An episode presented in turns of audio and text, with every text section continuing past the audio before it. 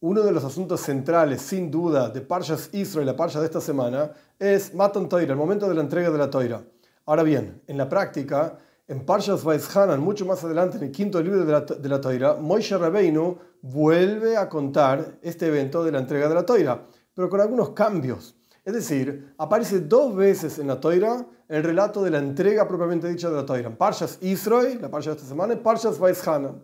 Ahora bien, sabiendo que la palabra toira viene de la palabra hoira, que significa enseñanza, tenemos que entender cuál es la enseñanza de que aparece dos veces en la toira el mismo relato, y en particular sabiendo que cada letra, cada coronita de cada letra de la toira es preciso y exacto, y no es igual, exacto el relato de Parshas Israel con el relato de Parshas Vaishanan, entonces los comentaristas se, detienen en estas diferencias y explican, etc. Tenemos que entender cuál es la enseñanza de que el evento de la entrega de la toira misma está dos veces justamente en la toira. Ahora bien, la diferencia fundamental entre el relato de Parshas Israel, la primera vez, por así decir, de la entrega de la toira, y el relato de Parshas Voishana, la segunda vez, la diferencia fundamental es que la primera vez es Dios apareciéndose en el monte Sinai, relatando y diciendo cuál es la toira, cuál es su voluntad. El segundo relato en Parshas Hanan es Moishe Rabbeinu relatando al pueblo de Israel que iba a entrar a la tierra de Israel cuál fue el evento que ocurrió casi 40 años atrás, el momento de la entrega de la toira, que desapareció Dios, etc. Entonces la primera vez es Dios hablando. La segunda vez es Moishe Rabbeinu hablando. Y esta es la diferencia fundamental y básica entre el relato de, la entrega de la toira en Parshas Israel y el relato de la entrega de la toira en Parshas Hanan. ¿Qué representan estas dos cosas? ¿Por qué las dos eran fundamentales? ¿No alcanzaba con una sola? Y la idea es la siguiente. Hay dos asuntos centrales en Toira, en la Toira propiamente dicho. Por un lado, la Toira es Gemda Gnuzalach, lo más preciado, lo más oculto de Dios, propiamente dicho, de la esencia misma de Dios. Como dice en el Zohar, la Toira y Dios son una cosa, es la voluntad de Dios, es la sabiduría de Dios. La Toira es una con Dios. Esto por un lado. Pero por el otro lado, la toira desciende a este mundo aquí abajo para que almas en cuerpos investidos en un mundo físico material estudiemos esa toira y lleguemos a conclusiones alágicas legales sobre cómo vivir una vida cotidiana, es decir, en las cosas del día a día, de acuerdo a la voluntad de Dios. por un lado es una cosa que tiene que ver solamente con Dios, que trasciende todas las barreras de todas las cosas. Y por el otro lado es algo totalmente concreto y práctico para la vida de todos los días. De estos dos niveles en la toira se desprenden en el estudio de toira propiamente dicho dos asuntos. Asunto número uno, por un lado, cuando la persona estudia, tiene que estar totalmente anulada a Dios. Lo que está estudiando es la voluntad de Dios, es la toira de Dios. Después, cuando la persona estudia y ya baja su intelecto, esto se transforma en la toira de uno. Esto ya es el, segundo nivel. Pero en la práctica, el primer nivel requiere de un bitul, anulación plena y completa a Dios donde lo único que importa es, incluso como dicen nuestros sabios, tan leyonim braseja, dice el Salmo, que mi lengua repita tus palabras. Es decir, lo único que uno está haciendo es repetir las palabras de Dios. Y cuando uno está estudiando Toira es Dios diciendo y pronunciando esas palabras por la boca de la persona. Anulación completa, entrega total, no importa lo que uno es, lo único que importa es lo que dice Dios. Por el otro lado, el segundo nivel en la Toira es, no, la toira tiene que entrar en el intelecto de la persona, de manera tal que la persona pueda entender de qué se trata y pueda llegar a una conclusión legal concreta para la vida cotidiana, como dijimos anteriormente. Son dos extremos totalmente diferentes en el estudio de toira.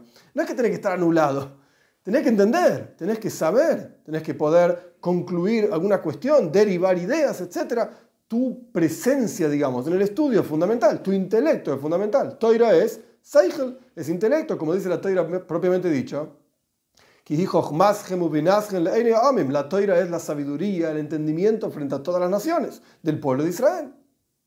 Entonces estos dos extremos en el estudio de toira se expresan también en, el objetivo por el cual Dios entrega la toira.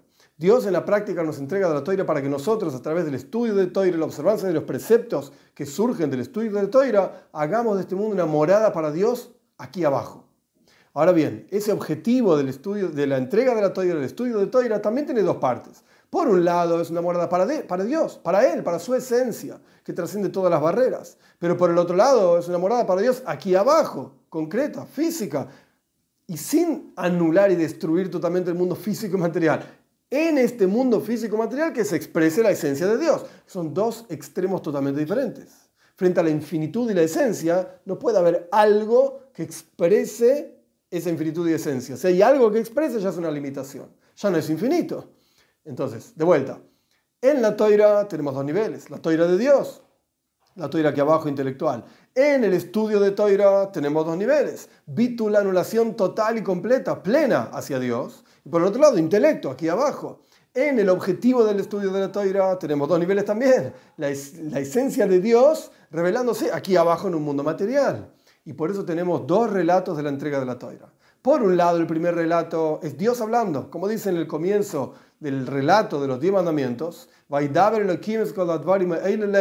y dijo Dios todas estas palabras para decir. ¿Qué quiere decir para decir? Si ya estaban todos los judíos ahí parados en el monte Sinai, ¿a quién había que decirle algo más? Ya está, estaban ahí. La idea es que cada vez que uno estudia ese para decir, en realidad lo que estamos diciendo son las palabras de Dios. Es Dios mismo hablando a través de nuestra garganta, nuestra boca, nuestros labios, etc., expresando la esencia de Dios justamente a través de nosotros mismos. Ese es el segundo relato.